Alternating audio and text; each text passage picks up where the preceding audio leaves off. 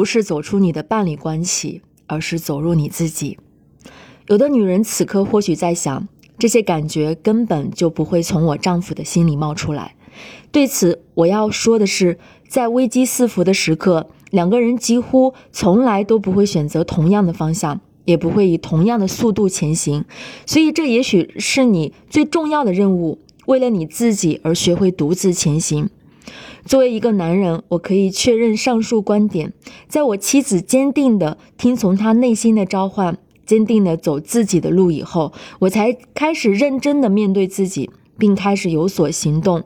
相反，对于男人来说也是一样的。当你感觉到你们的关系已经不能再这样维持下去了，那么就勇敢地迈出你的第一步，不是走出你的伴侣关系，而是走入你自己。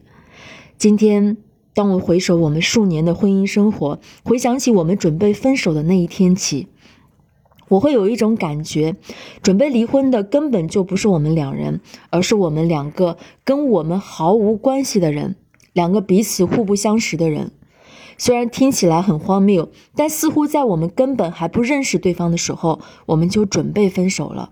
我们从对方身上所看到的全部，不过是早春二月里樱花树上短短的一枝春芽，青涩紧闭，在枝头上若隐若现出了一点绿意。那时候，我们俩谁都没有想到，正是这朵青色的花苞，如今开出了绚烂美丽的樱樱桃花，并将结出枝叶饱满的甜蜜果实。我爱樱桃，